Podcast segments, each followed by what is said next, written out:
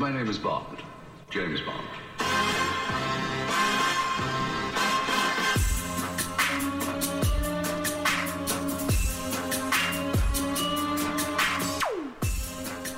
Bon, Let's Bond, le podcast où l'on vous parle d'un James Bond par semaine, et cette semaine, c'est la rentrée des classes, mais c'est surtout la sortie par la grande porte de Sir Roger Moore de la saga James Bond, après avoir interprété 007 fois l'agent le moins secret du monde. En effet, on a eu le plaisir de regarder cette semaine Dangereusement Vôtre, le 14e film de la saga, qui est aussi un James Bond plein de paradoxes entre Sibérie et Alaska, château de Chantilly et Silicon Valley, chevaux de course et puces électroniques.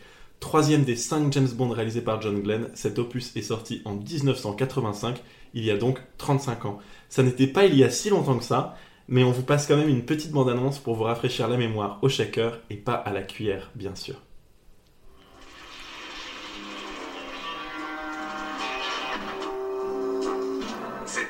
A une ambition secrète. Je me propose d'éradiquer la domination de Silicon Valley.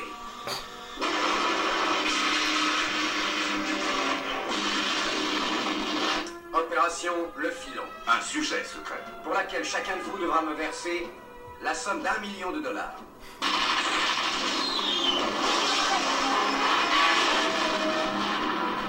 Et une arme secrète.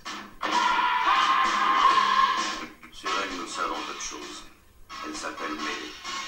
Je vous envoie de la compagnie. Ah, j'aurais souhaité la vôtre, non? Seul un homme pouvait les arrêter. De retour sur les ondes pour vous parler de James Bond. Cette semaine, on a donc vu Dangereusement votre titre original A View to Kill, et je suis bien sûr accompagné de ce cher Maxime. Salut à tous, j'espère que vous allez très bien. Je suis très content de revenir sur le podcast, sur le podcast parce que j'étais pas la semaine dernière. Mais heureusement, il était sur notre épisode bonus sur Jamais plus jamais que vous pouvez retrouver bien sûr sur nos pages habituelles. Cette semaine, nous devions être accompagnés de Hugues Mira qui reviendra sur un autre podcast, mais il a été empêché par quoi? Attention, à votre avis, par quoi a-t-il été empêché? Le coronavirus, bien sûr, c'est gagné, chers auditeurs.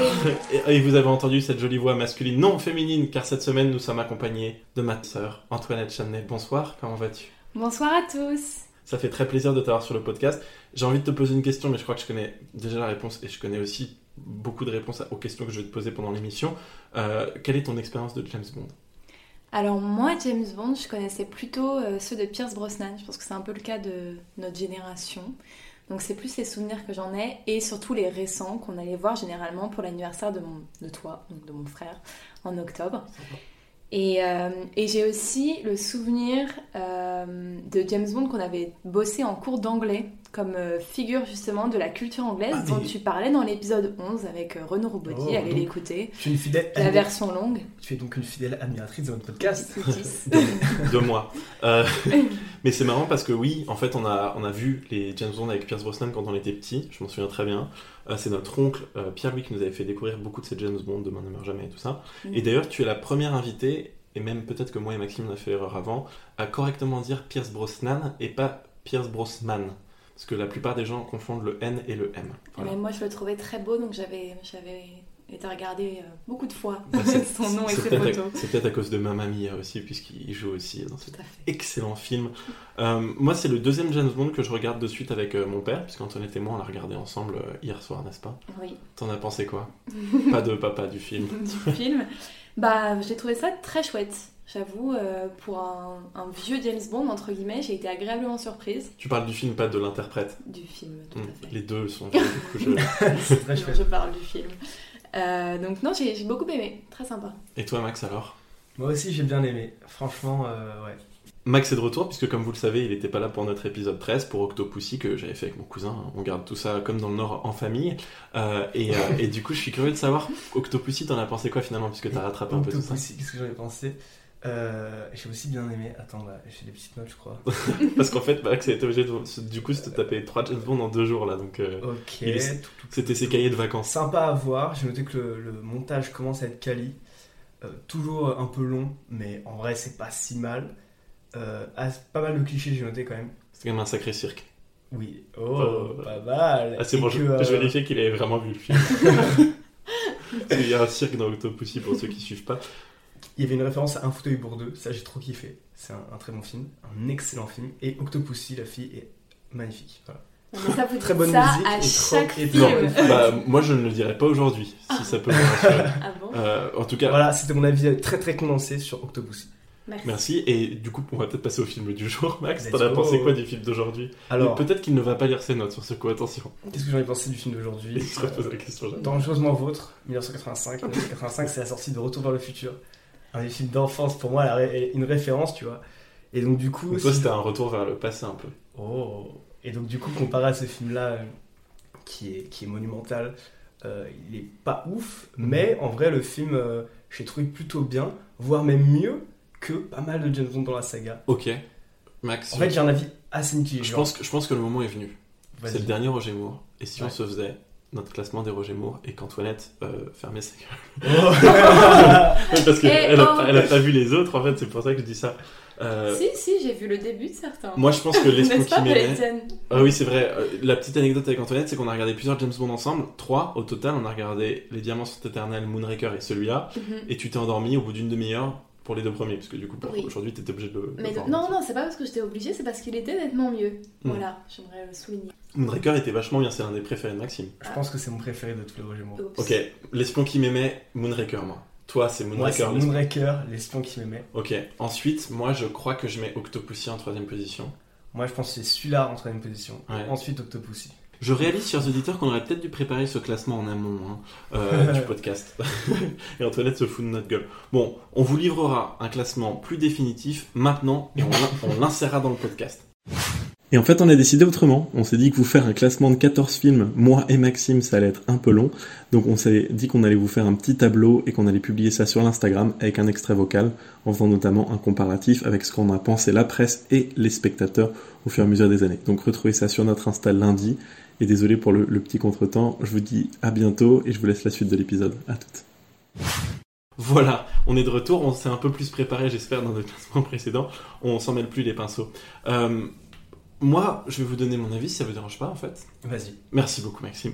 J'ai cru que je regardais un film sponsorisé par le PMU, en fait, moi, pendant la première heure du, du film. Genre, c'est un film uniquement équestre, euh, c'est sur les chevaux. J'ai cru que toute l'intrigue du film était basée sur James Bond qui essaie de résoudre un problème de course de chevaux, tu vois. Là. Genre, je me disais, mais c'est n'importe quoi ce qui est en train de se passer. On va en parler au milieu du film, je suis, mais en fait, euh, c'est pas du tout le problème de l'histoire, en fait, les chevaux. Et pourtant, c'est son, son intérêt, en fait. J'ai vu dans mes notes ultra longues de hier, au milieu il y a écrit Mais c'est juste un film de chevaux? Point d'exclamation, point d'interrogation.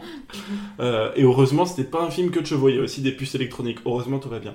Et un autre truc qui, moi, joue un peu 14, c'est mon chiffre préféré, c'est hyper important pour moi, euh, mon 14, et du coup, c'est notre 14e épisode, donc je rajouterai des applaudissements au montage. Euh, et, euh, et je suis d'ailleurs revenu à l'anglais pour cet épisode parce qu'on en a parlé la dernière fois. On est au milieu pile du podcast. euh, là, là, on commence la seconde moitié du podcast. Donc je reviens à l'anglais pour la seconde moitié de notre podcast puisque j'étais au français pour la première. Et j'ai trouvé que c'était carrément mieux en anglais. Genre, le film était moins ridicule quand je le regardais en anglais que quand je le regardais en français. Voilà. Dangereusement Vôtre, c'est l'un des rares James Bond qui souffre sur un, avertissement assez inhabituel. Je sais pas si vous vous souvenez, il y a écrit Si. euh, ça Ouais. n'a rien à voir avec les personnes du monde réel. Zorin n'est pas le nom de quelqu'un de réel. Absolument. Et en fait, c'était à cause d'un créateur de mode qui s'appelait Zoran et sa firme qui s'appelait Zoran l'a dit Corbic. Donc, il voulait faire gaffe à, à ça. Ils et- se sont juridiquement déresponsabilisés. Antoine, tu fais quoi déjà comme étude? Des études de droit. Est Est-ce que tu recherches pas un stage dans le droit? Non, Tout à fait en droit du numérique. Appelez-moi. Euh, on a un Instagram, n'hésitez pas à nous contacter. Euh, on arrive en Sibérie. C'est la première fois que James est sur le territoire russe pour une mission. Là, il y a encore dans la saga 007 une poursuite à. Ski. Oui. Ouais. Et cette poursuite est assez cool, mais Antoine, tu m'as fait une remarque qui m'a fait péter un cap de rire quand on regardait le film. Oui, alors au début, j'ai cru que c'était la James Bond girl, mais en fait non, c'était James Bond, c'est juste qu'il était habillé entièrement en blanc avec une grosse moumoute.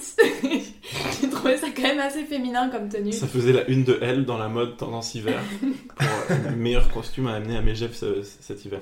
Non, vraiment, c'était un peu ridicule, mais la poursuite par contre était assez lourde, comme d'habitude Ouais. quand euh, ça skie.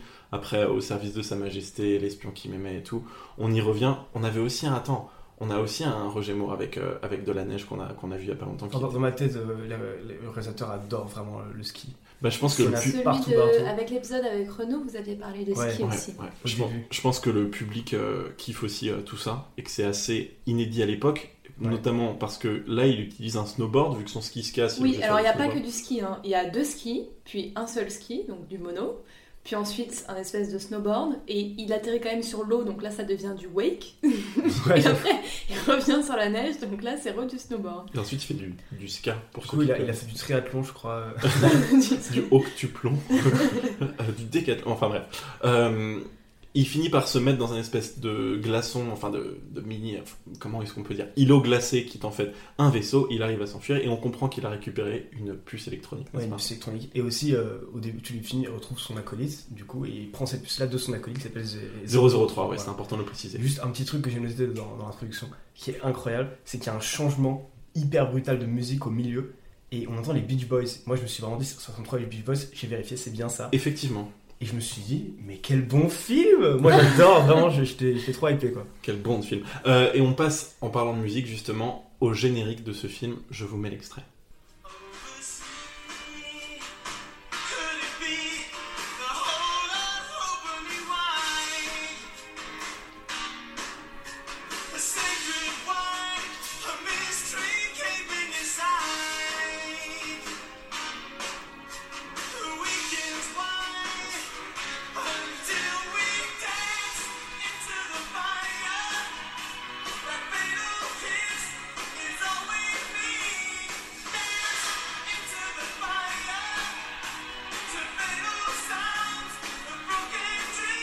J'ai mis la chanson en entière, donc il reste plus, Ah. que, il reste plus que 3 minutes. Non, je bien. Je rigole, je vous jure, je l'ai buté, mais là, je- on est presque à la fin. J'ai vu la tête de Maxime et d'Antoinette qui n'en peuvent plus. Ah, ça va en vrai. Je pense qu'il Dance Into the Fire, je suis pas sûr. C'est une chanson de Duran Duran qui a été composée, bien sûr, pour ce générique exclusivement. Ah. Tu connais ce groupe? Papa connaît ce groupe. Ok. surtout. Et en fait, elle a plutôt bien marché, puisqu'elle a été numéro 1 aux États-Unis et numéro 2 en Angleterre. Et nous, on a cru que c'était David Bowie qui chantait, n'est-ce pas, Antoinette, quand Oui, on fait. T'en as pensé quoi de ce générique? Euh, bah, c'était pas mal. Non, surtout ce que j'aimerais souligner, c'est que ma mère est passée, enfin notre mère est passée à ce moment-là, et a dit que pour eux, quand ils étaient petits, ça les avait fascinés comme générique, euh, un peu ces néons dans le noir, parce qu'ils trouvaient ça hyper moderne, et donc elle s'en souvenait très bien. Ouais. Et de la musique était plutôt cool aussi. Alors Ouais. je suis désolé, mais moi j'ai justement trouvé que c'était le même générique que genre les 10 épisodes précédents et que c'était euh, genre un contre-jour sur euh, des Ah femmes ouais en contre-jour quoi. Et je trouvais justement. Ah oui, le visuel, pas la ouais, le musique. visuel, le visuel. ok, ok. Le Oui, visuel était justement pas ouf. Ah, moi, le visuel, j'étais en mode bah, normal, enfin, tu vois, Ouais. logique. Antoinette a demandé à ce qu'on passe le générique, je tiens à le préciser, comme beaucoup de guests, complètement ignares. Euh, mais, mais, Ignorant mais en fait, la musique était grave cool, et le visuel euh, classique, Ouais, mais la c'est musique ça. était lourde. T'as Mais trouvé la, la musique, j'ai Ouais. trouvé la- j'ai mis musique exact, j'ai mis Bon, bah, littéralement ça. maman. Musique cool, mais effet pas ouf. Ce qui est rigolo, c'est qu'en fait, Duran Duran, euh, donc ce groupe, ils ont réussi à obtenir les droits de, enfin le droit de faire la- le générique du film parce que le bassiste a croisé Broccoli, donc le producteur emblématique de, de la saga, dans une fête. Il était un peu bourré et du coup, il est allé directement voir Broccoli. Il lui a dit quand est-ce que vous allez prendre quelqu'un de convenable pour faire l'une de vos chansons? Et c'est comme ça qu'ils ont eu le, le job. Je pense que d'abord, je ne vous le conseille pas hein, de- d'approcher comme ça votre em- employeur, en, votre votre employeur de rêve, mais en plus c'est quand même vraiment vraiment ballsy quoi. Et du coup ils ont réussi à faire cette musique avec John Barry qui est définitivement sorti de ces problèmes fiscaux qu'on avait évoqués dans les, dans les épisodes précédents. Et ils ont écrit tout ça dans un appartement, euh, donc celui de, de John Taylor qui est le chanteur du, qui est pardon le bassiste du groupe, et ils se sont bourrés la gueule et écrit la musique. Et John Barry a complètement réussi à remonter le truc euh, derrière alors qu'ils avaient fait n'importe quoi. Un peu comme tous nos podcasts. Euh, et je vais passer au début du film. On comprend que la puce donc, que James A récupérée sur le corps de 003 en Sibérie est une puce qui a été conçue pour résister aux dommages euh, qui sont euh, provoqués par une impulsion électromagnétique. C'est une puce euh, spéciale et très résistante. Et Bond et ses collègues vont donc se rendre au champ de course d'Ascot, donc qui est, qui est un champ de course en Angleterre, afin de repérer Max Zorin, qui est un fabricant, euh, pardon, qui est justement un, un Le fabricant. fabricant de Ouais. cette puce. Ouais. Parce qu'en fait, ils se sont rendu compte que le KGB avait la même. Donc du coup, ils se sont dit comment c'est possible? On va voir le fournisseur, parce que ça veut dire que leur Alors que c'est le même. lien avec le Ouais. KGB. C'est un Français milliardaire qui est censé être un, Ouais. un total anticommuniste et tout, et son cheval, qui s'appelle Pégase, va, justement être à l'hippodrome. On, on croise Miss Moneypenny, puisque là, d'un coup, c'est l'expédition M6, ils vont tous à l'hippodrome. C'est Ouais. voyage, c'est voyage de classe. C'est voyage scolaire ouais, Non, grave. mais ça n'a aucune. On va en classe verte, alors Ça Miss, trop fait Miss marrer. ouais. Moneypenny, QM, euh, ils y vont tous. Et c'est d'ailleurs la dernière fois qu'on va voir euh, Miss Moneypenny, puisqu'elle était assez âgée, tout comme Roger Moore dans ce film. Euh, Et surtout comme Q. non.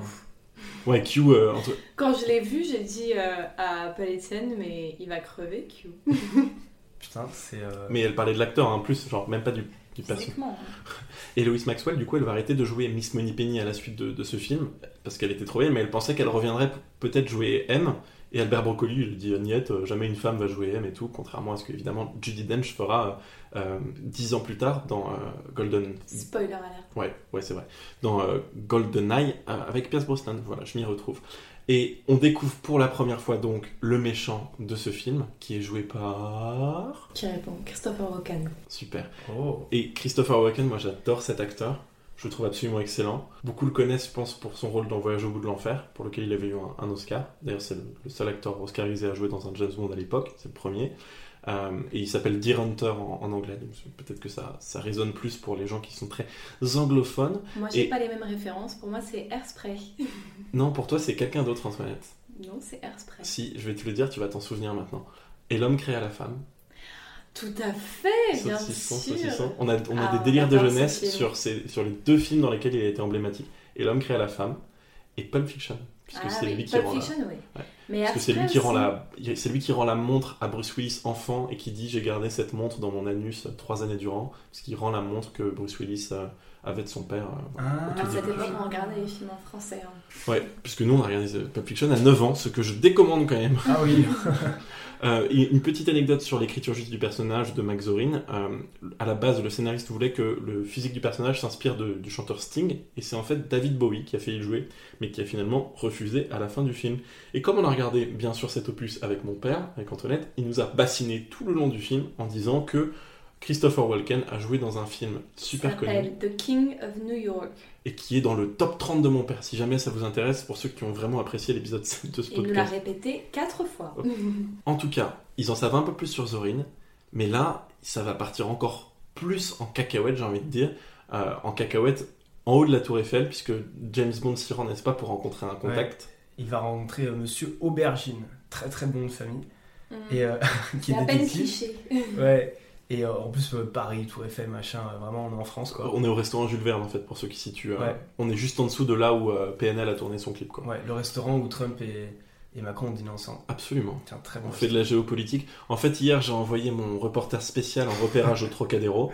Maxime est, est allé au Troca pour, pour repérer un peu tout ça, pour nous dire si c'était possible, n'est-ce pas, Max? Ouais, c'était super. et non, du coup, Aubergine dîne avec Mr. Bond et il lui dit qu'il il est en train d'enquêter sur Zorin et qu'il va pouvoir lui révéler un petit peu qu'est-ce qui se passe.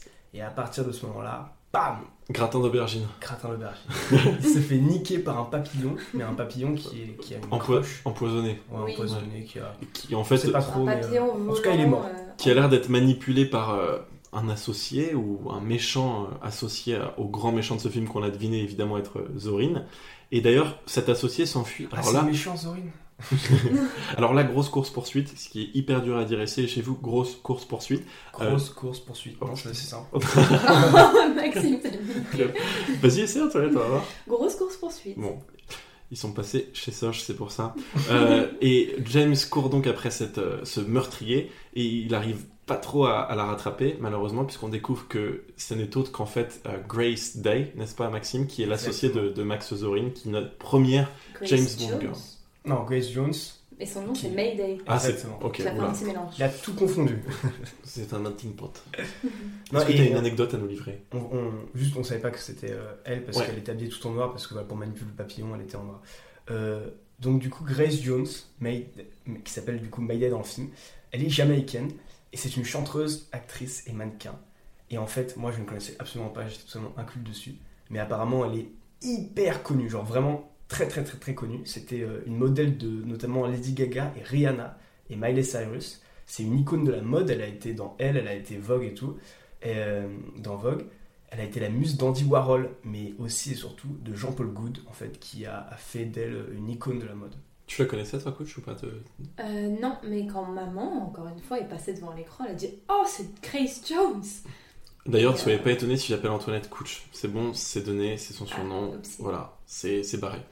Euh, on découvre donc que Grace ça, Jones ouais. est notre petite James Bond girl euh, du film. Enfin, notre petite, elle est carrément menaçante, hein, moi je trouve. Elle fait très Ouais. peur. Ils Et- l'ont maquillée de façon assez Ouais. effrayante. Et James se fait engueuler donc par euh, M euh, alors qu'ils sont euh, en train de se barrer en voiture après cette fameuse course poursuite aux Invalides. Et je vous passe un extrait justement.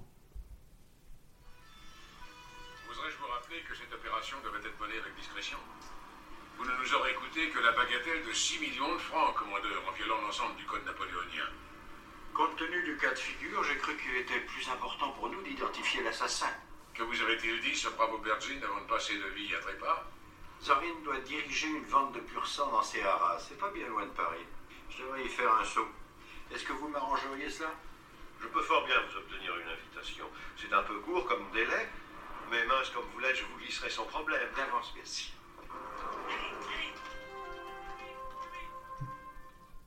Bond sait donc que Zorin a en fait un Hara à Chantilly et non pas un, Zara à Paris euh, et décide donc de le, poursuivre pour un peu le, le retrouver parce qu'ils sont pour le moment euh, menés un peu en bateau par euh, Zorin et sa chère associée Mayday. Et Antoinette, tu m'as fait un commentaire ultra drôle quand on a découvert qu'elle s'appelait Mayday. Tu te rappelles ou pas ce que tu m'as dit? Ah oui, parce qu'on comprend assez vite qu'elle est la compagne de Zorin. Et j'ai dit, mais quand Zorin doit faire la chose avec elle, référence à deux heures de perdu si vous connaissez, euh, à la fin il doit dire Mayday, Mayday. Quand il orgasme. J'ai trouvé ça très amusant parce que Mayday, Mayday est bien sûr le code d'urgence parce que l'on conduit un avion. Maxime qui a son... on est en situation de crise. D'orgasme du coup pour Zorin. Voilà. Euh, ils se font donc mener en bateau, mais ils sont en voiture jusqu'à Chantilly où se trouve le haras de Zorin. Et là, euh, James arrive en Rolls-Royce. Et petite anecdote, c'est la Rolls-Royce de Albert Broccoli. Et d'ailleurs, elle va couler un peu plus tard, évidemment. C'est un autre modèle, puisque Broccoli voulait pas que sa Rolls-Royce soit coulée. Évidemment. Et là, il rencontre James Bond, le chef de la sécurité de Zorin, qui s'appelle Scarpine, ainsi qu'une jeune femme américaine, un peu plus tard dans la scène, qui s'appelle Stacy Sutton, et qui est en fait aussi une investisseuse de pétrole, un peu comme Zorin, mais aussi dans la course de chevaux. Voilà. On arrive à Chantilly, un très beau décor, n'est-ce pas les amis? Ça fait plaisir d'être à nouveau en France. Encore un, encore une- un, un Ouais, James Bond méchant euh, français, encore un décor français. Après le château de Volvicomte, euh, on est là. Absolument, Château de Volvicomte dans, dans Moonraker pour ceux qui ne, ne suivent pas. Je souhaitais aborder un petit sujet dans ce film. Roger Moore est méga vieux. On en parle ou ça se passe C'est comment? pas choquant, choquant, je trouve. Il fait pas si vieux. Moi en vrai j'ai trouvé qu'il est. Enfin il fait pas vieux, Vous mais on voit que ses mouvements sont, sont plus lents que d'habitude quoi. Genre le mec il a plus 20 ans quoi. Ah, No vrai. offense hein, mais. Mais il euh, se déplace en fauteuil roulant la moitié du film en tout cas. il a une canne D'ailleurs, en parlant de Cannes, le, le valet, disons, Mhm. de James Bond, Ouais, c'est ça. euh, qui est donc joué par euh, Patrick McNee, comme Mhm. nous, l'a euh, nous en a informé notre père pendant le film aussi, puisqu'il ne faisait que parler. Euh, et cet acteur, il est avec Diana Riggs et euh, Joanna Lumley et Honor Blackman, un des acteurs de Chapeau melon et bottes de cuir, qui joue dans James Bond. Et, euh, et en fait, apparemment, il y a un clin d'œil à ça quand, Quand il il va donne le parapluie. Ouais, il va poser les bagages de James Bond dans sa chambre et James Bond va retirer un parapluie de sous son bras, le parapluie étant un clin d'œil à chapeau melon et bottes de cuir. Wow. Anecdote très pointue par une invitée exceptionnelle. Ouais. Quali- qualitatif. hein. Euh, et on rencontre euh, Stoughton, hein, euh, Max qui est notre deuxième James Bond girl du un petit film. peu notre James- Pas trop. Sutton, pas Stoughton. Stoughton. Did I stutter? Euh, Mais pas trop de présence de Sutton au début du film. Ouais. On sait par contre ouais. qu'elle est interprétée par Tanya Roberts. Exactement. Et en fait, un truc qui illustre bien comment Roger Moore est quand même assez vieux, la mère de Tanya Roberts, donc l'actrice de Sutton, est plus vieille, pardon, est plus jeune que Roger Moore. Ouais, Donc lui, il s'est dit, mais en fait, je suis beaucoup trop vieux. Et à l'époque de la sortie de ce film, donc en 85, Sean Connery avait même dit à la presse, Bond devrait être joué par un acteur de 35-30 ans. Je suis trop vieux. Et Roger, qui était son pote, est trop vieux aussi. Donc c'est quand même euh, assez, euh, assez chaud. Et on a aussi une actrice encore très jeune, puisque Alison Doody, qui interprète Jenny Flex, l'une des euh, euh, meufs à la solde de Zorin, a- Jenny Flex. Ouais, comme d'habitude les noms de James Bond, elle a que 19 ans à la sortie du Ouais, c'est film. la plus jeune de toutes les James Bond girls, je crois. Exact, enfin, si on la considère vraiment être une James Bond Ouais. girl, quoi. Et elle, enfin, c'est une, c'est une girl et elle est dans James Oui. Bond, à la limite. Euh, et elle reste aussi la seule actrice de la saga à avoir joué également dans la série des Indiana Jones, puisqu'elle joue dans la, le Ouais. dernier, dans Indiana Jones, c'est la dernière croisade. En tout cas, Bond et Tibet, donc pas le, le pays, hein, Bond et Tibet, son valet, euh, réussissent en- ensuite à infiltrer le laboratoire secret de Zorin. Donc dans le Hara, où ils comprennent que les chevaux sont dopés. Fin de film, Zorin était un tricheur, euh, on passe aux critiques près. non, je rigole. Ils sont repérés et Bond gagne ensuite la chambre de Mayday afin d'éveiller aucun soupçon. Ça, c'est un peu un passage important parce qu'évidemment, euh, ils couchent ensemble, Euh, ils font la, la chose comme le disait Antoinette, et ils comprennent que les chevaux sont dopés justement grâce à une puce en fait, qui va donner un peu de. de- Enfin, une puce, une seringue, quoi. Ouais, une puce seringue, quoi. Une puce. Un- Une- ouais, une espèce ouais. de seringue qui est sous un bandage sous le, sur le pied du cheval Ouais. et qui lui injecte euh, un peu de bon sérum, quoi. Qui lui donne de l'énergie, quoi. En gros, c'est du, c'est la vitamine, la bonne vitamine, quoi. Ouais, c'est du Red Bull. Euh, et euh, Zorin comprend quand même que Bond est un agent secret. Il l'a, il l'a fait venir dans son bureau. Il sait qu'il fait partie de. Vous savez que Bond, de toute façon, il fait la une de euh, Espion Magazine tous les mois. Donc euh, Zorin, il est quand même vite au courant. Et il l'invite à le défier lors d'une course à, à cheval. Et évidemment, Ouais. le cheval de Bond étant drogué, euh, Bond se fait euh, complètement euh, euh, dévier de la piste. Et pendant ce temps-là, son valet Tibet, en plus, se fait tuer par Médée euh, et ramené en voiture. Lui, comme il est dévié de la piste, il boum se retrouve devant la voiture. Il pense que c'est son associé qui vient le, le sauver, mais pas du tout. C'est Médée. Et là, d'ailleurs, dans cette scène, c'est assez rigolo parce que on voit que euh, Roger Moore a une Rolex en or qui n'est pas du tout la montre que James Bond est censé porter. C'était vraiment la montre de Roger Moore qu'il avait oublié d'enlever, pas en mode Starbucks Game of Thrones pour ceux qui suivent. Et il était censé porter une marque, donc bien sûr euh, de la, une, une montre pardon de la marque Seiko, hein, comme d'hab. Je vous précise juste ça avant de vous mettre l'extrait qui suit donc quand James se fait enfin capturer et pris la main dans le sac par Zorin, un extrait assez rigolo, mais encore mieux en anglais. Malheureusement, il sera en français dans le podcast comme d'habitude. Échec 007. Tuer Tibet a été une bavure. Je me prépare à commettre deux fois la même. Mon service, c'est où je me trouve. Il y aura des représailles en cas d'accident. Si vous êtes leur meilleur élément, ils ne penseront qu'à tenter de couvrir votre embarrassante incompétence. Je vous laisse à vos illusions. Vous m'abusez follement, monsieur Bond. La réciproque est fausse. Popo Moi, ça me fait exploser rire parce que Zorin, pendant tout le film, il se tape des barres tout seul. Je sais pas si vous avez remarqué. Genre, parfois, il, il regarde des gens, tu sais, ils sont une petite réplique et il fait. genre, personne ne le suit quand il rigole. Mais il peut, trop, trop préciser après, il est complètement psychopathe. Et moi, j'adore la tête de Christopher Walken, c'est tellement un bon acteur. Ouais, en vrai, je, je trouve que c'était vraiment très bon méchant. Et Mayday Ouais. aussi, euh, euh, Bah, Grace Jones a extrêmement bien joué. Je la trouvais vraiment. je Elle était terrifiante, toi tu l'as trouvée terrifiante. Mais moi, je l'ai pas Ouais. trouvée bonne par contre. Moi, elle me saoulait en fait. Genre, euh, j'ai trouvé Bonne. fatigante. Bonne, c'est-à-dire. Ant- Antoinette, on est en 2020, donc je parlais évidemment de son jeu d'acteur. Bien sûr. Mais, mais c'est vrai qu'elle n'est pas. L'actrice, parce Non, qu'on est non, en c'est- 2020. Mais à la place des femmes, en fait. Non, mais sinon, esthétiquement, euh, bah, j'ai pas d'avis à donner, puisque euh, on- juge pas de ça. Plutôt bof quand même. hein. Ouais. Non, en vrai, elle a. Ça sera coupé, non, je déconne. tu tu te vague Euh, Non, je voulais rien dire. Merci Maxime. Coucou, mon coup. Suivant. Bond est assommé et placé dans la voiture, euh, qui va être poussé dans un lac par Mayday, qui a vraiment beaucoup, beaucoup de force, il faut le préciser. Vraiment, elle a, elle a- ça se voit pas, mais elle a des Ouais. biscottos d'enfer, genre vraiment. Elle a pris beaucoup, beaucoup de Red Elle a du retard. Et un détail du, du résumé Wikipédia qui nous a fait hurler de rire. Ah oui, qui est trop, trop drôle. Dans Wikipédia, j'ai copié-collé le truc, donc je vais pouvoir vous, le- vous le dire. Euh, Zorin et Mayday poussent la voiture dans un lac, envoyant par le fond un objet de collection au prix exorbitant. Genre les mecs sont dégoûtés. Le mec qui a écrit ça, il est en mode. Le mec qui a fait le wiki là, il Bah, c'est la clairement, Rolls Royce du coup, il est en ouais, mode. c'est ça. mais Non, ça me fait trop Putain, c'est une belle Et voiture. là, James, il a un truc hyper hyper malin. Euh, au lieu de remonter en l'air et de montrer donc à tout le monde qu'il est toujours vivant, il va respirer l'air de l'un des pneus de la voiture et euh, rester un peu sous l'eau. Et il va réussir à survivre Ouais, parce grâce à ça. les silhouettes, il veut pas, il veut pas en fait qu'il remonte à la surface trop tôt. Ça, Exactement. c'était pas mal. Après, encore une fois, je ne sais absolument pas si c'est possible et on n'a pas du tout appelé euh, Renaud Robody, notre invité de l'épisode 10 et spécialiste de voiture, pour savoir si c'était possible, mais je ne sais pas du tout et je pense pas, parce que ça va être du vieillard dégueulasse et tout. Là, on découvre, par contre, que Zorin est en, en partnership, que c'est un agent du KGB en fait, puisqu'on a une réunion avec ce cher Gogol. Je parle pas de quelqu'un qui est diminué avec une insulte très sévère, je parle évidemment de ce cher général russe qui est à la tête du KGB. Et on comprend aussi que euh, c'est un agent un peu déviant, hein, ce cher euh, euh, Ouais, Zorin, exactement. et qui il varie un peu de ce que le KGB lui avait signifié de faire, et qui il suit son, son propre cours. Donc il fait euh, des puces électroniques en électrons libres, entre guillemets. Et on a une scène où justement il porte un peu des agents secrets de Russie, on comprend qu'il y a une confrontation entre l'URSS, le KGB, et euh, Antoinette me regarde comme si je raconte vraiment... C'est-à-dire, il porte des agents. Bah, je sais pas si tu te souviens, mais Grace Jones, donc euh, Mayday, porte euh, un agent du KGB parce qu'ils sont sur le point de vouloir arrêter donc Zorin qui Ah est donc oui, devenu oui, oui. complètement. Elle les menace. Moi, j'ai jamais vu des gens avoir si peu peur du KGB quand même. Ouais. Donc euh, le poison, tout ça, ils ont pas l'air de Ah reconnaître oui, à ce oui, je moment-là. me souviens maintenant. Ouais, c'est vrai. Oui, c'est bien. Un fait d'actualité pour Antoinette, merci beaucoup, bravo. Mais je vous en prie. Nick ta race, Poutine, on coupera ça du podcast. Euh, et là, là, donc, cette réunion avec, avec le KGB tourne un peu court et euh, on comprend que Zorin est complètement dingue. Et d'ailleurs, l'un de ses gardes du corps à ce moment-là qui menace le KGB, c'est Dolph Lundgren. Antoinette, Dolph Lundgren, c'est le gros blond géant qui joue dans les Expendables et tout ça. Il est très Ah. connu du cinéma d'action des années 90. À l'époque, il était pas très connu, mais c'était quand même le petit ami de Grace Jones. Il l'accompagnait sur ce- le tournage et c'est comme ça qu'il a eu un petit rôle de figurant. Mmh. N'hésitez pas à sortir avec moi. Euh, on passe à la scène suivante.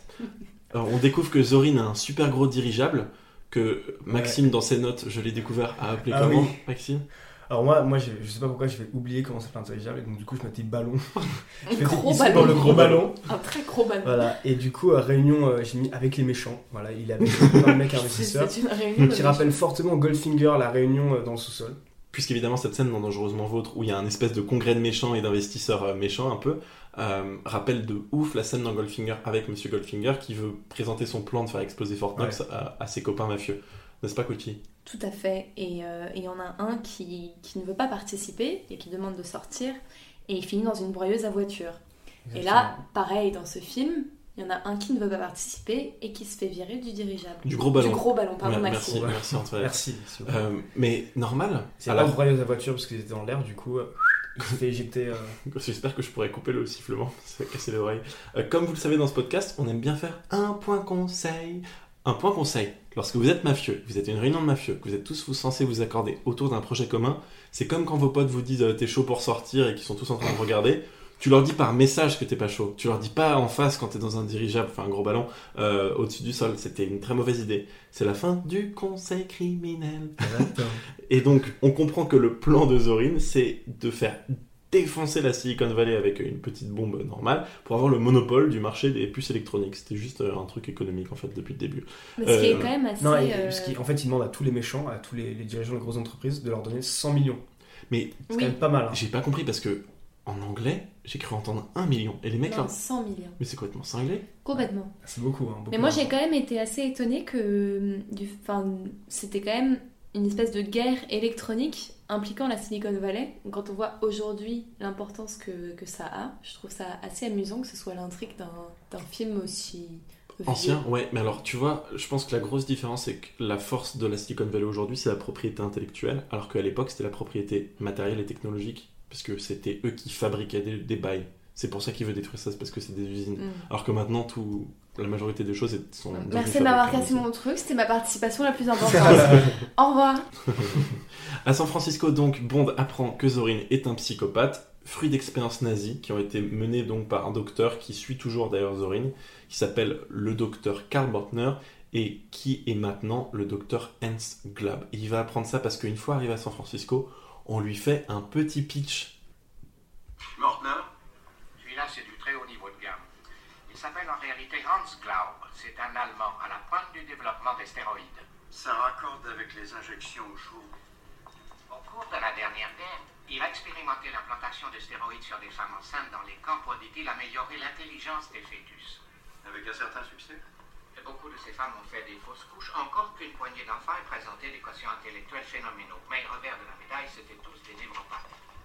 Et pourquoi ce Mortner ou Glaub n'a-t-il pas été jugé pour crime de guerre? L'armée russe a préféré le mettre dans un laboratoire. Il a passé plusieurs années à mettre au point des stéroïdes pour les athlètes russes. Puis il a disparu de la scène il y a environ 15 ans. À peu près au même moment où Zorin est passé à l'ouest. Zorin pourrait-il être un enfant stéroïde? Il est en tout cas dans la tranche d'âge et de toute évidence, il est cinglé. Parlez-moi de ses affaires pétrolières. Donc comme on l'a deviné, ce cher Zorin est donc un énorme psychopathe et il a été en fait formé dès le fœtus avec des stéroïdes de fou euh, par le KGB, encore des expériences complètement dingues. On dirait Antoinette qui fait la cuisine. Euh, et, pendant cette scène, on voit en arrière-plan Maud Adams qui est donc la fille qui joue dans Octopussy, Octopussy et qui joue la fille dans L'homme au pistolet d'or, la copine donc euh, de Salamanca. Salamanca. C'est la troisième euh, fois qu'elle revient. dans- Ouais, mais en fait là on la voit en figurante Ouais. dans le décor parce que Roger Moore savait qu'elle était à San Francisco, ils s'entendent toujours très bien. Il l'a vu pour prendre un petit café chez Starbucks, non je déconne, enfin ils se sont vus quoi. Et euh, il lui a dit bah, vas-y, euh, en arrière-plan, quoi, pour juste un petit hommage. Donc euh, c'est assez cool, je trouve. Bond comprend donc que Zorin est un gros malade et qu'il fait aussi un truc avec le pétrole aux États-Unis et tout ça. Donc il va se rapprocher un peu de la piste de la Silicon Valley qu'on a euh, précisé un peu plus tôt. Et là, il va essayer d'infiltrer une plateforme pétrolière. Et comme par hasard, le KGB, en ce moment, ils sont en mode on a un agent qui pète un câble, on va aussi envoyer des agents du KGB. Donc là, James Bond croise un agent du KGB, puis apparemment, même chose, c'est la top espionne russe, elle est dans Espion Magazine tous les mois parce qu'elle s'appelle Paula Ivanova, ils se reconnaissent, et grâce à elle, il obtient des informations sur Zorin, puisque bien sûr, après avoir couché avec elle, il lui pique ses infos. Et là, C'est vrai que le concept d'agent secret est quand même douteux dans les James Bond. non, c'est plus des super-héros euh, normaux, tu vois. Grave. Parce que ouais, tout le monde les connaît. Quoi. Non, non, mais Surtout on- quand il dit James Bond, le mec il fait Ah, James Bond. Non mais tu sais c'est comme quand genre dans les épisodes précédents ils disent oh, non c'est James Bond on est trop dans la Ouais. merde on dirait que c'est Superman qui vient d'arriver dans le Ouais, building tu vois Il faut dire, c'est- on l'a on l'a pas précisé dans l'épisode, mais le moment où Zorin euh, trouve que James Bond c'est bien James Bond, et ben il est dans son bureau et il fait un espèce de scanner sur sa gueule. Ouais. Ouais. Genre le mec, si à sa gueule on peut trouver que c'est James Bond, franchement c'est pas hyper. euh, le mec a un Facebook quoi. ouf, quoi. Ouais, c'est ça.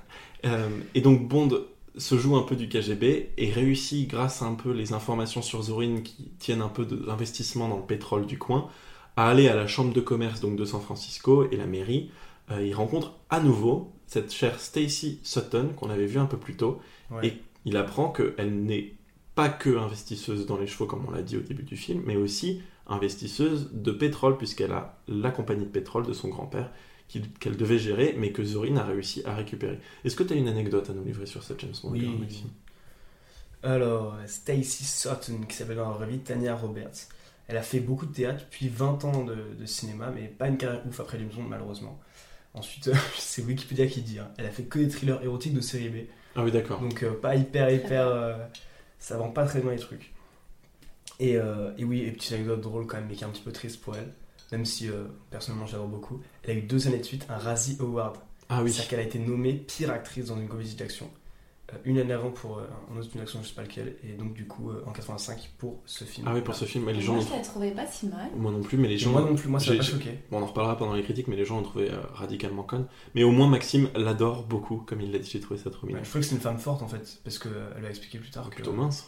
Non mais, non mais moi c'est vrai, je me suis fait la même. euh, pas mal moi je me suis fait la même réflexion. euh, enfin, Oui, mais c'est vrai qu'on se l'est dit pendant le film. pendant le film, je me suis dit, elle joue un rôle quand même plus important que d'autres James Bond girls. je trouve que de manière générale, maintenant on peut en parler puisque en 14e épisode, euh, ça commence à se rapprocher très très lentement, mais vers euh, voilà, euh, Un peu plus de peu- respect. Un peu, moins, un peu plus de respect, un peu moins de Ouais. Je trouve qu'en fait, ce qu'il a lancé, c'était l'espion qui m'aimait, puisqu'on avait vraiment donc en face euh, avec Tania euh, une espionne euh, pleine de courage et plus indépendante et tout. Mais Ouais.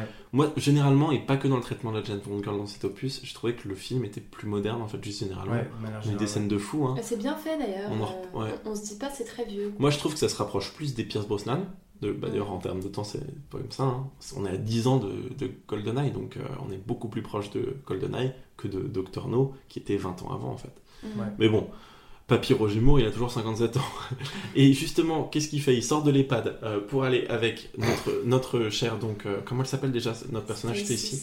Merci beaucoup. Stacy. Ils se rendent à l'hôtel de ville de San Francisco pour essayer de dérober des documents parce qu'en fait, il couche avec elle, hein, lui déjà. Non, il couche pas non, encore, pas non. du tout. c'est ça vrai. que j'ai beaucoup Oui, c'est respecté, vrai. c'est qu'ils font équipe tout le long. Et ils couchent et ensemble qu'à la fin. qu'à la fin. Ouais. Et en fait, ils dorment ensemble dans la même maison, spoiler. mais elle, elle, mais elle, elle- mais elle, elle s'endort en fait. Et du coup, euh, lui, bah, il force pas. Donc, euh, bravo. Enfin, je sais. Non, je sais que ça- On peut pas saluer ce genre de. Non, mais par rapport. Non viol Il a pas violé non, mais c'est vrai que par rapport au- à la jurisprudence installée par euh, la saga au, Ouais. au préalable, C'est pour ça que je disais ça, c'est que, Ouais. ouais, en fait, dans les précédents, on se serait rendu compte qu'il aurait violé, il aurait forcé un truc, alors que là, rien. Donc, euh, pas mal. Bravo, il a, été respectueux. Allez, on passe à l'étape suivante, comme je vous le disais. James et cette chère Stacy sont donc à l'hôtel de ville de San Francisco pour prendre des documents et gagner un peu des informations sur Zorin et un peu son plan. Malheureusement, il a un peu tout capté, notre cher Christopher Walken, puisqu'il débarque avec Mayday, sa fidèle mercenaire, et il leur tend un petit piège. Ils appellent la police et ils vont accuser Bond de la mort du maire. Mais le maire, il est vivant devant eux. Donc là, il y a un extrait assez rigolo, puisque du coup, ils emmènent Bond et euh, cette chère Stacy dans le bureau du maire, qui est complètement surpris de voir euh, Zorin et tout ça débarquer, puisqu'il est évidemment connu de la région, puisqu'il est riche. Allez, je vous passe l'extrait. Alertez la police, monsieur Ham. Ah, c'est le maire? À quel sujet Dites-leur qu'il y a eu une effraction. Et demandez-leur de venir le plus vite possible. Manipulation, monsieur Aaron. Exécution.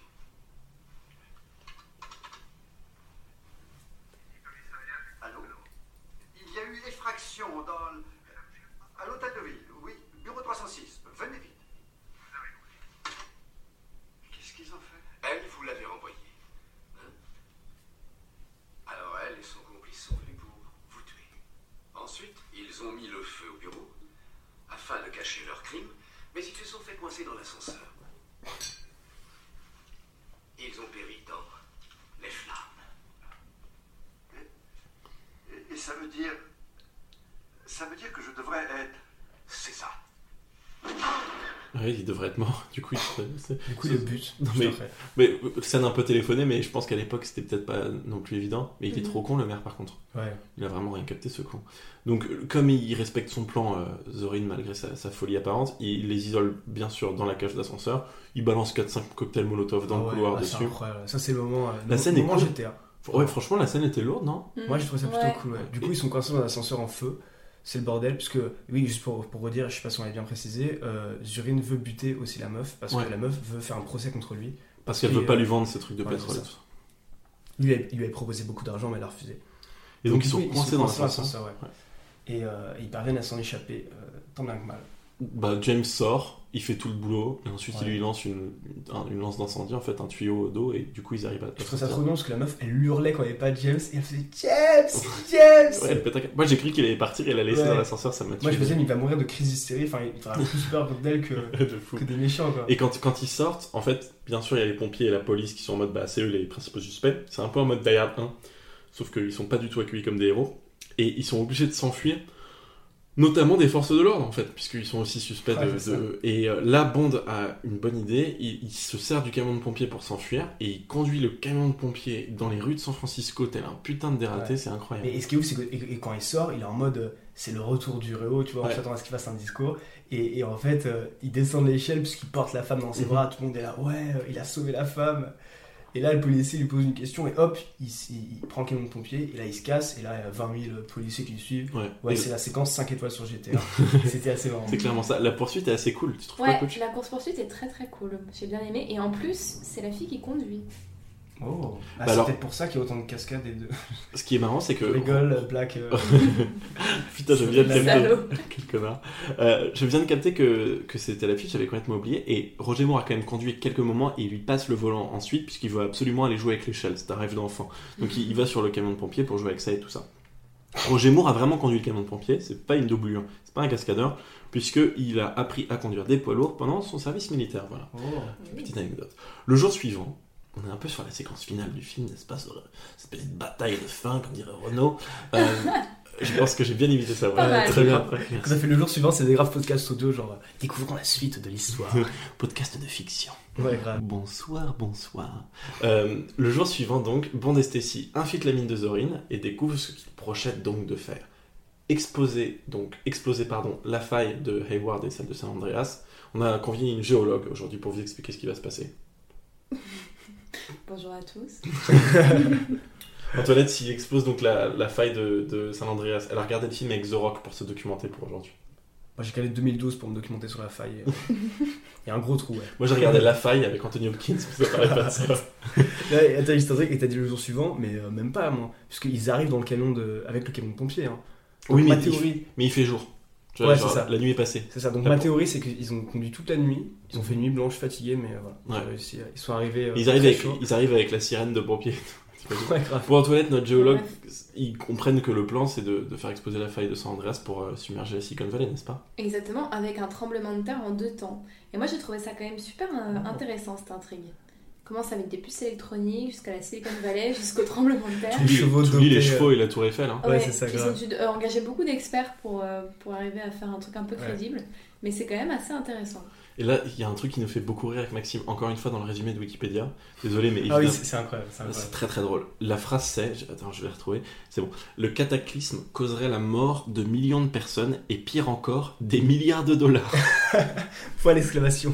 Beaucoup plus important euh, et ça nous tue pas mal. Et donc là, le but, en fait, de Zorin, c'est de faire exploser ces deux bombes, comme le disait Antoinette en deux temps, causer ce truc, sauf que lui, euh, c'est un énorme malade, il décide de d'un coup tuer tous les employés qu'il avait, Ouais. qui travaillaient dans cette mine pour hein. ça. C'est Une on fois qu'ils ont quoi. déclenché les bombes, Ouais, ils ont fait leur ouais, travail. une fois qu'ils ont déclenché la mise en place des bombes, les Oui. bombes n'ont pas explosé encore. Euh, il y en a une qui a explosé en fait, Oui, mais il, en manque une. Pour la, le, le deuxième, euh, Et il prend un Uzi et il défonce tout le monde. défonce tout le monde. Il est parti en mode- On était un peu choqués. Modern Warfare 2 dans l'aéroport russe, Ouais. c'est pareil quoi. Voilà. Ouais, c'est c'est exactement ça, mec. Mm. Sur la terminale. Et en plus, il rigole et tout, c'est absolument terrifiant. Et là, ce connard, en plus, il envoie Grace Jones, donc m'aider euh, euh, dans la mine pour tuer James Bond et la fille qui, qui était en train de s'infiltrer. Donc elle, euh, sa plus fidèle acolyte, se retrouve défoncée. euh, Son amende surtout. ouais, En fait, genre, il l'envoie et trois minutes après, il- ah oui, euh, il reste pas beaucoup de temps pour la bombe, alors moi je vais y aller, je vais Ouais. fuser des mecs et. euh, il va la laisser voilà, en C'est un danger. psychopathe quoi. Ouais, Il a été élevé, euh, sa mère était sous stéroïdes quand il est né, donc. Ouais. euh, Sauf que Ça nous, ça nous arrange séquelles. bien parce que du coup, elle échange de camp très très rapidement et elle aide Ouais. James Et elle Bond aide James Bond. avec ses gros muscles.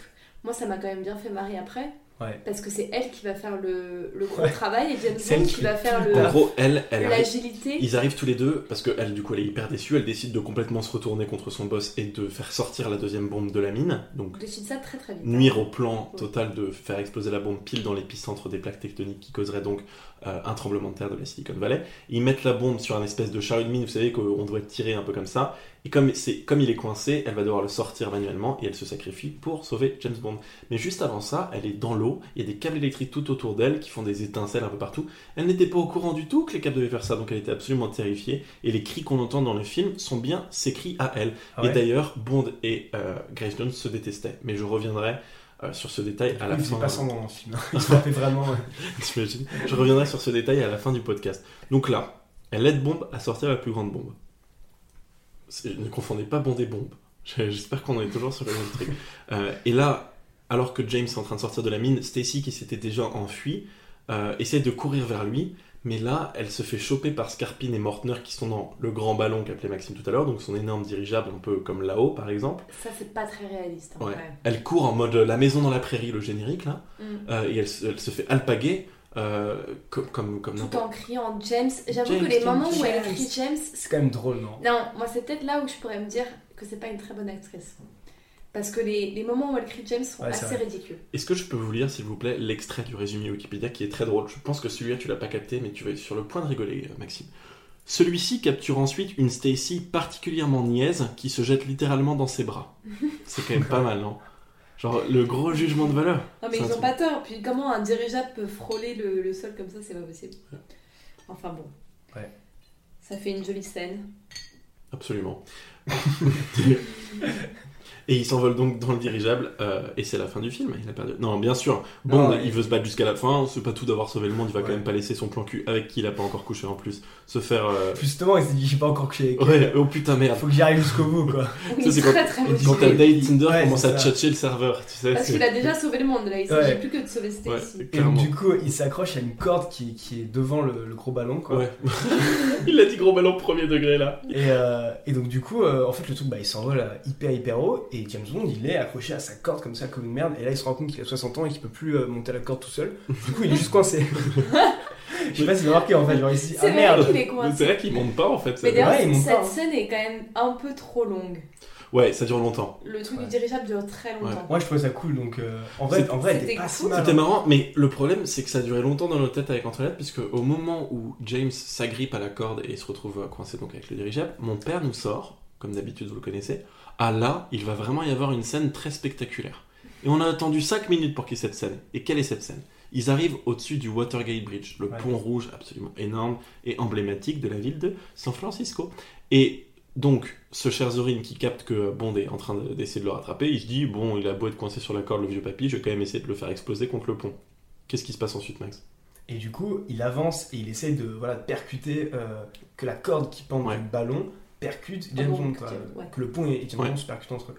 Et James Bond, il a le temps, quand il touche le pont, de faire un petit nœud, Ouais. euh, Parce un petit nœud de 8 un dirigeable, ça va hyper lentement. le, le, le Et dirigeable. c'est très léger, donc il peut tout à fait Ouais. tirer sur la corde pour faire un nœud. Donc il fait un nœud, du coup le dirigeable se retrouve coincé. Zorin se dit bon, j'en ai marre, je pète un câble. Il prend, il prend la hache qui est dans le truc Mais ancien. ce qui est énorme, c'est il que fait avant, trucs lui-même le mais mec. Zorin, il se parle à, tout- à lui tout seul et moi ça m'a tué de rire au bout d'un moment genre il fait ah ah ah je vais me buter Jason et tout et tu sais il il est tout seul à rigoler dans la cabine tout le monde le regarde en mode c'est qui ce con Complètement cinglé. ouais voilà Donc il prend la hache dans un élan totalement hystérique et il descend pour essayer de tuer et de combattre Bond afin de le faire tomber dans l'eau. Malheureusement, la, la roue tourne à tourner, comme dirait ce bon vieux Franck Ribéry, et Zorin se retrouve précipité euh, dans l'eau, mais à telle hauteur que évidemment Ouais. il va mourir. Pour la petite anecdote, San Francisco a refusé que la cascade soit littéralement faite parce qu'ils avaient peur que ça incite des gens à se suicider. Malheureusement, du coup ils ont fait ça avec, ouais, ils ont fait ça avec des effets spéciaux. Là, il y a par contre, et j'adore parce qu'ils le décrivent comme ça aussi dans le résumé Wikipédia, j'en ai pris plein des captures d'écran parce que c'est trop drôle, le vieux nazi Mortner, il l'appelle comme ça, le docteur des stéroïdes qui est toujours... Mais le mec qui a écrit cet article, il faut qu'on le retrouve, n'hésite pas à nous contacter sur Insta si tu nous écoutes. Euh, il pète un câble, il retrouve de la dynamite en fait dans le dirigeable et il essaye de l'envoyer sur Bond. Sauf que le mec est doté des capacités de lancer de Antoinette quand euh, elle avait 5 ans Oh, puisque et- bah, c'était quand même vachement nul. Euh, et il essaye de l'envoyer vers Bond, sauf que comme à ce moment-là Bond coupe la corde du dirigeable, Mortner tombe à la renverse, euh, et lui est donc le premier homme de main euh, de Zorin, dont on n'a pas beaucoup parlé, qui s'appelle Scarpine, se retrouve explosé en charpie dans le dirigeable. Mais vous allez me dire, mais qu'est-ce qui se passe de cette chère Stacy Est-ce qu'elle est réduite à un chili con carne elle aussi? Non, pas du tout. Bond a réussi à la récupérer, puisque elle n'est rien d'autre que du matériel qu'il a tiré par la main, foutu sur le pont. On ne sait pas du Ouais. tout comment ils descendent.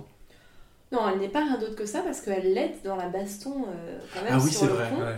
Euh, elle a, ouais, elle est assez couillue. Comme il y a plusieurs séquences qui sont assez ouf où genre elle elle, elle, elle est, elle tient la rambarde genre elle est presque au point de tomber et lui il lui fait euh, give me a hand. Et il lui prend la main comme ça et il la, il la, il la sauve en fait. Il fait ça genre trois ou quatre fois J'allais dire il la tire, parce que c'est exactement ce qui est sur le point de se passer. Euh, ah là là. Justement, Bond et Stacy s'en sortent, et là on comprend que le KGB qui s'est retrouvé un peu handicapé dans cette histoire par un agent euh, parti rogue euh, complètement fou, euh, veuille- re- veulent euh, pardon, remettre l'ordre de Lénine à Bond, qui est un peu la légion d'honneur russe.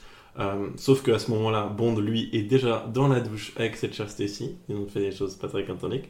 Euh, et on découvre. Donc Q profite Ouais. amplement. ouais. Il arrive avec un petit robot, coquin un hein. peu en mode Rocky 3 pour ceux qui l'ont vu. ouais.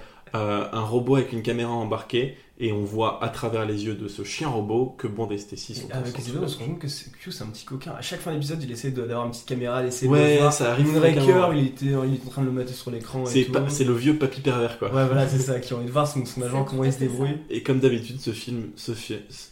Et, et comme d'habitude, ce film se termine sur un coït. Exactement. Et moi, ce qui me dit trop drôle, c'est que, tu sais, ils sont sous la douche, et on voit juste leur zoom, quoi. Et là, il dit, j'ai fait tomber le savon. Et ensuite, il fait, non, ça, c'était pas le savon. Attends, quoi la douche, ça m'a tué, c'est ça. Comment on a raté ça Attends, mais qu'est-ce qu'il a fait tomber du coup? Je sais- Non, mais genre, euh, je pense qu'il y avait une vanne avec son sexe, quoi. Mais genre, je trouve ça trop drôle et tellement, genre, je m'attendais pas du tout à que ce soit les derniers mots dans, dans, dans James Bond, quoi. C'était vraiment ouf. Une très belle fin. Et on va d'ailleurs Ouais. faire les derniers mots, sur, en tout cas le résumé du film, euh, sur cette fin euh, à la fois habituelle mais aussi euh, unique en son genre. Allez, on va passer aux critiques du film. Je lance le générique, les amis.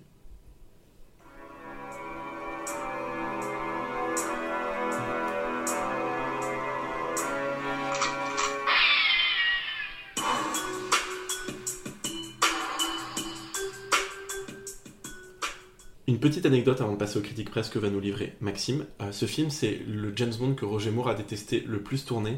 Il détestait, comme je vous l'ai dit, Grace Jones. Il ne considérait pas qu'il s'agissait d'un vrai James Bond, donc un vrai 007, et il était horrifié par toutes les scènes qu'il a dû faire, et surtout la scène où Christopher Walken mitraille des centaines de personnes. Pour lui, il dit ce n'était pas Bond, ce n'est pas des films de Bond, ça a cessé d'être ce que ça était. On n'aurait pas dû s'attarder comme ça sur le sang et des cerveaux qui se répandent partout. Parce que comme je vous l'ai dit, euh, il déteste les début- armes. il déteste les armes à feu, effectivement. Voilà, donc c'est en tout cas l'avis de Roger Moore. Quel est donc l'avis de la presse, Maxime? Pacifique. Quelle est la vie de la presse? Oui, quel Alors- est- c'est ce que je viens de te Ouais, demander. c'est des questions rhétoriques. Ok. ça, me fait gagner, S'automotive. ça me fait gagner du temps. Mais oui, quel est l'avis de la presse, Maxime? Quelle est la vie de la presse? Euh, 40 sur 100. Ah, mais moi j'étais trop déçu. C'est le pire James Bond euh, noté par, par Metacritic. Absolument. oui, parce Ouais, que j'ai fait, 40 un, sur 100. j'ai, trouvé ça pas j'ai fait un petit tableau fran- pour, euh, franchement, ça pour- m'a- ça m'a pour dégoûté. notre podcast. Ça m'a dégoûté. l'autre pire, c'est l'homme au pistolet d'or, qui est quand même en dessous, quoi. Enfin, moi, moi, je ferais- moi pour moi, c'est ouais, c'est peut-être le deuxième meilleur euh, James Bond avec Roger Moore, quoi. Et qu'il soit aussi mal noté. Aussi Non, mal il faut dire que frérot, rien, rien que pour vos yeux, c'était quand même assez horrible et vivre et laisser mourir aussi. Mais on fera notre, notre classement plus tard. Et, euh, et donc, du coup, euh, je prends comme d'habitude les notes sur Metacritic. Il y a eu 4 notes positives, 10 moyennes et 6 négatives. Euh, critique presse. Euh, ceux qui ont aimé ont aimé beaucoup l'humour et aussi Grace Jones qui disent que relève vraiment le film. Mais globalement, ils n'ont pas très bien aimé. New Yorker a mis 30 et il a désigné comme le pire de la saga. Et les critiques ont, ont dit que c'était souvent trop long et beaucoup trop lent. Pas de vanne avec That's What She Said. Newsweek, 40 sur 100, a mis que dans son septième, dans son septième film en tant que James Bond, Roger Moore ressemble moins à un agent avec une license to kill qu'à un gars avec une license to retire. Donc en gros, Wow. ils disent qu'il passe d'un permis à tuer à un permis de retraite. Pas mal. Je trouve ça très stylé comme punchline. PE. Allez, je passe aux critiques spectateurs qui sont comme d'habitude onctueuses. Vraiment, elles m'ont fait péter de rire cette semaine. Donc j'espère que vous appréciez ça autant que moi. Comme d'habitude, et notre cher critique que vous connaissez bien sûr, Ace17, il a cette particularité de pas très bien comprendre le système des étoiles d'halluciné. Et je vais vous expliquer pourquoi. Roger Moore dans Dangereusement Vôtre, encore l'un des films James Bond à voir absolument excellent. Zéro étoile. Ah, il est trop fort. putain. Merci beaucoup. Il me tue, c'est un as, euh, comme le, son pseudo l'indique. Franchement, ça me tue à chaque fois. Ensuite, on passe à Pojo Ringo qui nous dit James Bond sort de sa maison de retraite pour sauver le monde. Alors que c'est un peu le pitch de jamais plus jamais. Il est bâtard, mais en vrai, c'est ça. Ouais, bah, Quand il est sur la corde et qu'il arrive pas à monter, franchement. Poto, reste, reste sur la terre ferme, fais pas de folie. quand il met des couches parce qu'il a un continent, mec. c'est horrible. Et là, on a un visiteur. Non, c'est pas Jean Reno ou Christian Clavier, c'est juste le pseudo du mec parce qu'il a pas de pseudo sur Allociné. Euh, étant fan de James Bond, je peux vous affirmer que celui-ci est le plus mauvais, hésitant entre série à la Dallas ou gros film d'action. Roger Moore est vieillissant, Grace Jones ridicule, mais seul Christopher Walken vient sauver le tout. Passez votre tour. Voilà. Voilà, c'est tout Je suis quand même un peu étonnée. hein. Moi, j'ai je trouvais ça pas mal. hein. Moi aussi, mais là, Alors c'est. que je peux être Je Je assez te, je te critique. lis l'essence des critiques négatives aussi, tu vois. Ouais. Et puis de toute façon, c'est tel- tellement plus drôle quand c'est négatif. On passe ensuite à Ciné Konata. Alors là, c'est vraiment très drôle, je dois dire. Vous êtes pas prêts. À vomir tellement c'est mal joué, tellement c'est raciste, sexiste, stupide et abrutissant. J'ai pas mal de difficultés à comprendre pourquoi je suis le premier à donner zéro à cette cochonnerie. Jamais un James Bond ne m'a déplu autant. Et puis il y a des questions fondamentales toujours sans réponse. Comment Roger Moore a fait pour décrocher le rôle de Bond? Heureusement, tout ça est terminé. Plus de James Bond avec Roger Moore, plus jamais ça n'arrivera. Après, on a déjà Ah, dit. euh, Ouais, très dur. Et Ouais. puis de toute façon, le mec, il pose toujours la question comme il a fait. Je pense qu'il est de toute façon anti, anti euh, Roger Moore. Quoi. Mais pourquoi il dit que c'est raciste? Ah oui, j'avoue. J'ai pas vu de racisme. Ouais, C'est vrai qu'il n'y a pas eu trop de racisme, hein. Pour, euh, Bah non, même pour Grace, là, non? bah, parce que Grace Jones est, no- est noire et c'est son, c'est sa femme de main. Bah, oui, mais je sais pas. Ouais. Bah en tout cas, il y a du racisme pas- français. Quand il veut piquer le taxi après la poursuite dans la Tour vrai, Eiffel, le, le le taxi le- français est en train de boire du vin, il est bourré et en mode Et il veut euh, pas le prendre. il veut pas prendre taxi. Ouais. Donc peut-être que lui, il ok, donc Ciné Konata est un chauffeur de taxi Non, français non, qui aime boire qu'il du vin. c'est raciste. C'est raciste pour euh, le chinois qui s'appelle Lee au milieu du film qui lui Qui est indique euh, les indications, qui est le mec de la CIA. Ah oui, qui se fait buter. Celui qu'il retrouve avant d'aller au spa avec Paula Ivanova. C'est vrai qu'on n'a pas parlé du spa. On n'a pas parlé de Personne. Allez, je passe à la prochaine. T'as les auditeurs, il est au dernier. Quelle équipe. Euh, on est parti, notre dernière critique, c'est glutamate. Et ça, je suis obligé de le faire avec un accent beauf, évidemment. Il ne manquait plus à la série James Bond à être en référence pour voir qui pourrait faire plus nul que cet épisode, et c'est chose faite. Le pire épisode de la série est de très loin comment claquer autant de blé dans un truc aussi risible sur tous les points. Scénario, acteur, décor, réalisation. Il faut arrêter un moment, l'époque ne peut pas tout excuser, même si les épisodes de Sean Connery font moins mou que celui-là. Si jamais un épisode fait pire que celui-là, faudra dire au réalisateur arrête le cinéma. Genre, j'imagine trop le mec qui écrit une lettre et tout, ça, ça me tue. Mais bon, moi, je trouvais pas si mal les décors et tout. hein. Et en Ouais, Ils ont été on- trop On méchants. s'était dit justement que les décors étaient vachement Ce qui était hyper cool, c'est qu'il Ouais. n'y avait pas trop d'unités de lieu dans ce James Bond, on a beaucoup voyagé. Ouais, ce qui genre la, la, mine, euh, elle était trop bien faite. Il y avait un super hippodrome. Ouais. Il y avait beaucoup de Ouais. chevaux. Et il y avait euh, la fin, le pont, le, le bridge Ouais. de. Ouais, c'était le vraiment water cool, bridge, quoi. On, on va le, on va le défendre ce film. Ne soyez pas si méchant avec ce film. Allez, je vais juste terminer pour. euh, Allez, je vais juste terminer ce podcast sur une dernière information. C'est le premier James Bond à la fin duquel on n'annonce pas le James Bond d'après. Puisque depuis James Bond contre Dr. No, à la fin d'un James Bond, il y avait toujours un, titre du style James Bond will return in Moonraker, The Spy Who Mhm. Loved Me, whatsoever. Et là, pour la première fois, il y a juste écrit à la fin du film James Bond will return, puisqu'ils ne savent pas encore qui va jouer le prochain James Bond. Ils savent déjà que ce sera pas Roger Moore. Et donc ça reste un peu en pause. hein. Les fans sont, euh, sont laissés à l'abandon de leur Suspense. espion préféré. Mais vous découvrirez la semaine prochaine. vous pouvez peut-être le savoir déjà qui est le prochain James Bond, mes chers amis. Est-ce que vous avez un mot à rajouter, Antoine Maxime? Bah, merci beaucoup de m'avoir invité, c'était très sympa. C'était un peu expéditif, moi j'en attendais plus. T'es sa sœur, il t'a pas invité. hein. Antoinette était censée venir un peu plus tard dans le J'étais podcast. déjà dans la cuisine en fait, il m'a juste invité. T'as dit, eh, toi là, tu te casses tes choses. quoi.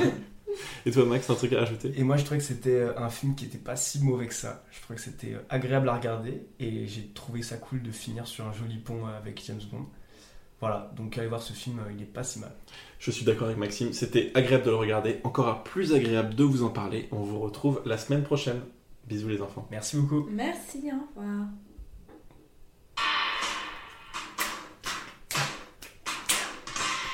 Ça change quand même de- d'avoir vu le film presque sobre. hein. Parce que Octopussy, euh, comme l'a dit Victor Ouais. pendant qu'on écoutait le thème. Par contre là ça fait un bout de temps qu'on enregistre et que je bois beaucoup d'eau. Pourquoi on parle là Ah là c'est normal de parler. Mais il y a toujours des gens qui nous écoutent. À toi qui nous écoutes, gros big up. J'avais tort de dire que ça ressemblait à David Bowie? Hum, Mini anecdote sur le film. J'ai remarqué qu'il parle pour la première fois dans le film à 5 minutes 20. D'accord. Ouais mais il y a la poursuite du début gros aussi. 5 minutes 20. Maxime il est vraiment du temps à faire. 5 minutes. Non, mais Enfin, je te rends compte, on avait même 2 heures à perdre. il n'y a pas une personne qui parle avant 5 Mais minutes. gros, c'est normal, les séquences d'ouverture, tu sais, quand il part en ski dans le service secret, Ah bah oui. tu vois, dans Respect Kilomètre. Du ski pendant 5 minutes.